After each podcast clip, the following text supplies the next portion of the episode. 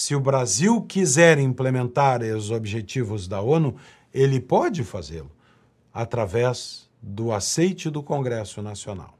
Por que é que Lula então precisa pedir para que um governo internacional imponha ao Brasil esses elementos? Porque não há maioria no Congresso Nacional. Se há maioria no Congresso Nacional, por exemplo, para a matéria do aborto, não é preciso nem que o Supremo e nem que um poder internacional imponha isso ao nosso país.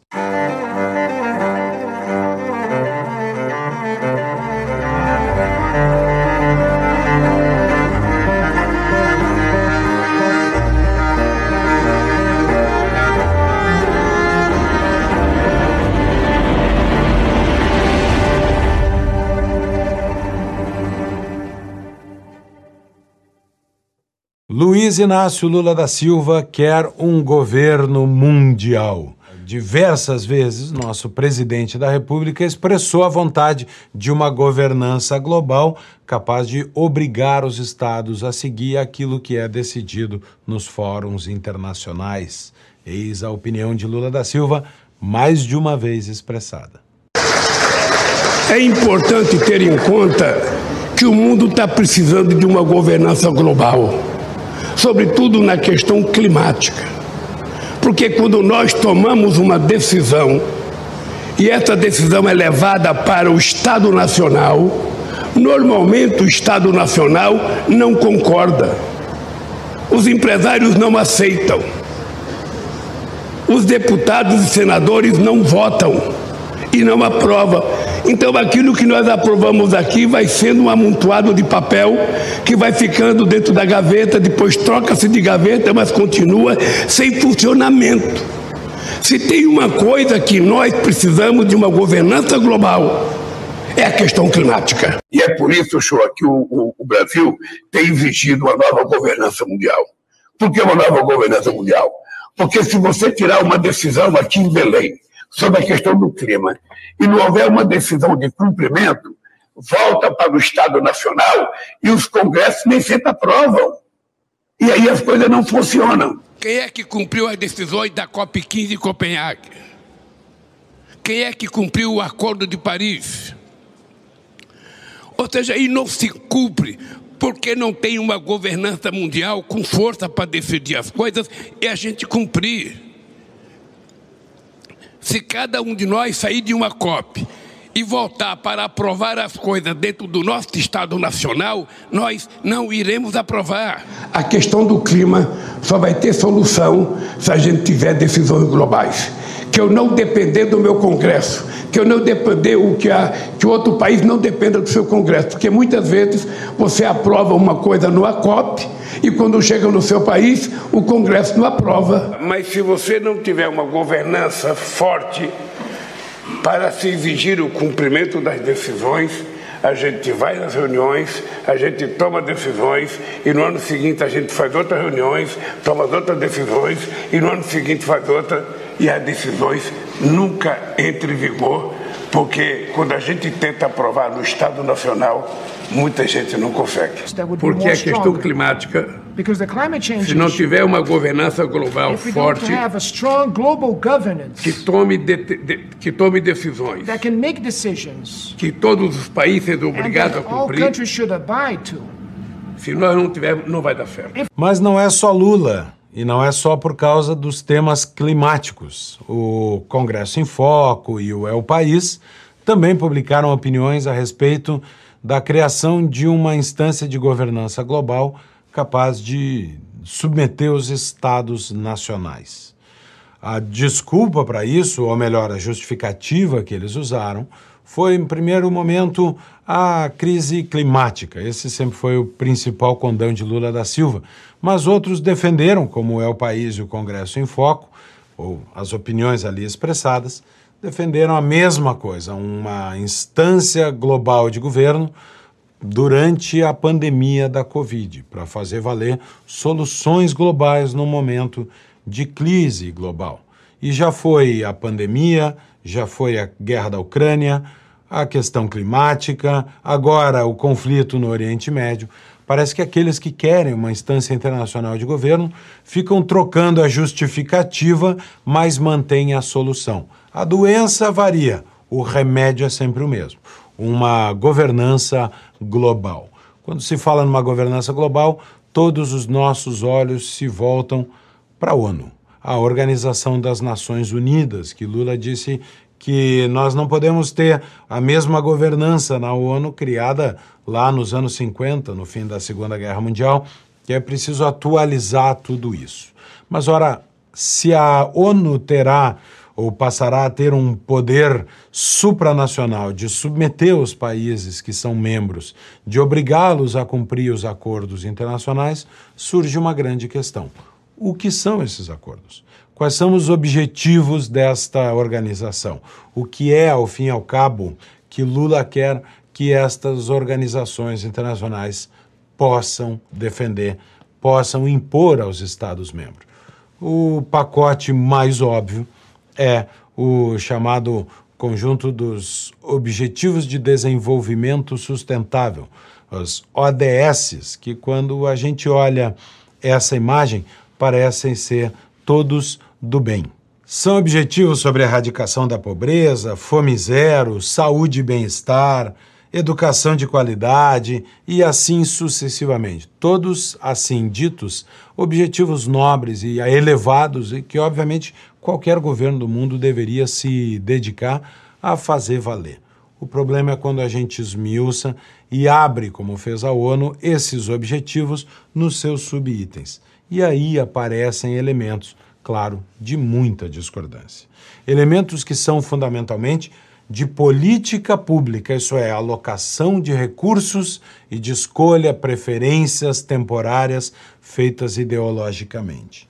Por exemplo, 1.3, implementar em nível nacional medidas e sistemas de proteção social adequados para todos, incluindo pisos, salários mínimos, renda mínima, e até 2030 atingir a cobertura substancial dos pobres e vulneráveis. Ora, é, natural que os congressos discutam se isso é adequado ou não, qual é a capacidade de cada país de atender isso, mas que isso seja um objetivo global, compartilhado por todos os países. Imposto de fora para dentro parece um pouco demasiado. Item 2.3, até 2030, dobrar a produtividade agrícola e a renda dos pequenos produtores de alimentos. Ora, de que maneira? Com que dinheiro? com que investimento os países vão dobrar a produtividade agrícola e a renda dos pequenos produtores de alimento. E quem escolheu esta como uma prioridade para a qual os países alocarão os recursos dos nossos impostos? Olha o 5.6. O, o 5.6 é um caso típico. Assegurar o acesso universal à saúde sexual e reprodutiva e os direitos reprodutivos como acordado em conformidade com o Programa da Ação e Conferência Internacional sobre População, etc, etc. Ora, os direitos reprodutivos são coisas muito diferentes em diferentes lugares do mundo. Poderia ser a ONU condenando a China pela sua One Child Policy, a política de que cada família pode ter apenas um filho garantindo o direito das famílias chinesas de escolherem quantos filhos terão. Mas não é neste contexto que isso vem sendo apresentado. Isso vem sendo apresentado como a defesa do aborto, e foi assim que fez a ministra Rosa Weber, quando, no seu voto a favor do aborto, citou justamente o Objetivo de Desenvolvimento Sustentável 5.6 da ONU, que é a garantia dos direitos reprodutivos. Estas são as partes que os países do mundo parecem, principalmente os países uh, desenvolvidos, os países ocidentais, parecem fazer uma corrida para atender. Há outros que são típicos de política pública governamental, como aumentar o acesso das pequenas indústrias e outras empresas, particularmente em países em desenvolvimento, aos serviços financeiros, incluindo crédito acessível. O que é crédito acessível? É política de juros, ou seja, o objetivo do eh, desenvolvimento sustentável da Organização para as Nações Unidas 9.3 tem uma regra de juros subsidiado para pequenas indústrias. Ora, será que os países vão aceitar que uma organização internacional nos imponha, com recursos escassos e limitados do Tesouro Nacional, a subsidiar juros para a pequena indústria? Tudo isso pode ser implementado dentro de um país, mas há um requisito, um requisito constitucional no Brasil, que é a maioria no Congresso Nacional. A Constituição brasileira diz, no artigo 84, compete privativamente ao presidente da República, inciso 8, celebrar tratados, convenções e atos internacionais sujeitos a referendo do Congresso Nacional. E o artigo 49 é da competência exclusiva do Congresso Nacional resolver definitivamente sobre tratados, acordos ou atos internacionais que acarretem encargos ou compromissos gravosos ao patrimônio nacional. Ou seja, se o Brasil quiser implementar os objetivos da ONU, ele pode fazê-lo através do aceite do Congresso Nacional. Por que é que Lula então precisa pedir para que um governo internacional imponha ao Brasil esses elementos? Porque não há maioria no Congresso Nacional se há maioria no Congresso Nacional, por exemplo, para a matéria do aborto, não é preciso nem que o Supremo e nem que um poder internacional imponha isso ao nosso país. Portanto, a lógica de Lula de pedir uma intervenção obrigatória, cogente, forçosa de uma organização internacional significa dizer que não há maioria no nosso Congresso Nacional e que, por isso, nós vamos fazer porque somos obrigados pela comunidade internacional. Mas como a ONU toma estas decisões? Quem é a ONU? Olha, a carta da ONU diz que cada país tem direito a um voto. Isso significa igualar todos os países do mundo e dizer que todos eles têm direito a um voto. Pode ser Madagascar ou pode ser os Estados Unidos. Podem ser países como a, Suriname e a Rússia, independente da sua população. Todos os países têm direito a um voto. E é claro, isso faz com que 22 países árabes muçulmanos tenham 22 votos e Israel apenas um. E talvez isso justifique ou explique por que é que, ao longo da história da, da ONU, 140 resoluções foram votadas contra Israel e 68 resoluções contra a soma dos outros países. Também isso explica como Cuba, Venezuela e China, estando dentro do Conselho de Direitos Humanos, opinam em igualdade de condições sobre direitos humanos no mundo, países que são violadores de direitos humanos. Mas então talvez eu devesse haver outra regra, uma regra de voto proporcional à população como acontece na União Europeia. Na União Europeia, a Alemanha tem mais votos do que os países de menor população, e essa é uma das grandes discussões para o ingresso da Turquia na União Europeia, um país que, em cultura, tem diversas uh, diferenças em relação à maioria dos países europeus, mas tem uma população equivalente à da Alemanha, o que colocaria um desequilíbrio dentro da, do atual jogo de poder na União Europeia. Pois bem, se esse órgão de governança global que Lula quer adota este critério da proporcionalidade da população, sempre é bom lembrar esse dado, este dado do Virus of Democracy, o vírus da democracia, um instituto que estuda a democracia no mundo, que mostra que 68% da população mundial não vive em democracias, mas vive em autocracias. Por exemplo, a China, um dos países mais populosos do mundo, e a Rússia, países de grande população e que são países não democráticos, autocráticos. Ora, se a regra que vai valer é essa, quem terá a maioria, dois terços da população mundial, vive em autocracias. E os, quem votará em nome destas populações neste órgão de governança global de Lula da Silva não tem eles mesmos a legitimidade democrática da sua população. Portanto, é de esperar que um órgão de governança global não represente a maioria da opinião das pessoas do mundo. Porque é então que nós brasileiros teríamos que nos submeter a uma votação que terá uma maioria de autocratas, de ditadores opinando na determinação de regras para países que são democráticos. Essa é a, o grande nó da proposta de Lula, referendada por boa parte da imprensa, de que, ao final de contas, a ONU tenha um poder cogente, um poder coercitivo, mano militare, força para fazer valer as suas decisões. É sempre bom lembrar que a força da lei exige a força propriamente dita. Onde há uma lei que tem que ser respeitada, deve haver uma polícia que faz cumprir esta lei. Dizer que a ONU terá que ter, ou outro órgão, terá que ter força para va fazer valer as suas decisões, significa que ela terá que ter uma polícia para fazer valer estas decisões. É claro que tudo isso, para quem vai à Wikipedia e busca a nova ordem mundial, isso lá, é claro, é só uma teoria da conspiração.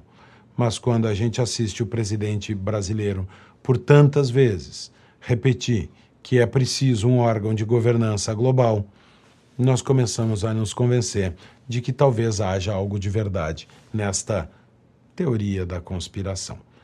Mas o Brasil tem uma saída para isso. A saída, mais uma vez, está na própria Constituição brasileira. No Congresso Nacional, fortalecer a sua posição de ter a última palavra em tratados e acordos internacionais. É a Constituição brasileira que diz isso.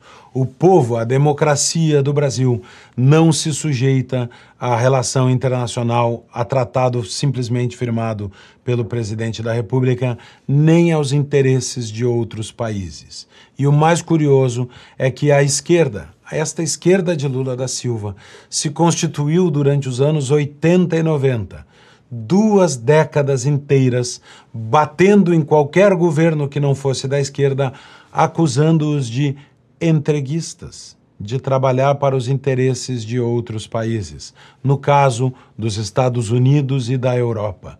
Agora, Lula da Silva, que já fez força para trazer ditaduras para dentro do BRICS, parece estar sentado com o que há de mais autocrata no planeta: Irã, Rússia, China. Estes são os parceiros do momento do Brasil e para eles a submissão não é entreguismo. A submissão é simplesmente a criação de uma governança global para fazer valer os acordos internacionais. Agora é para o bem do clima, é contra a pandemia e é para o bem do fim das guerras. É em nome da paz. E, portanto, para Lula da Silva, não é entreguismo a nossa solução, de novo, está no Congresso Nacional. E parece que só no Congresso Nacional. Porque o outro ente brasileiro que deveria defender a aplicação da Constituição é o Supremo Tribunal Federal. Mas esse já disse, está lá na sua página, que aderiu aos ODS, os Objetivos de Desenvolvimento Sustentável da ONU. E a prova é, Rosa Weber, que usa um ODS por sobre a Constituição brasileira para aprovar o aborto no Brasil. Mais uma vez, senhoras e senhores, nós dependemos do Congresso Nacional para salvar a Constituição brasileira.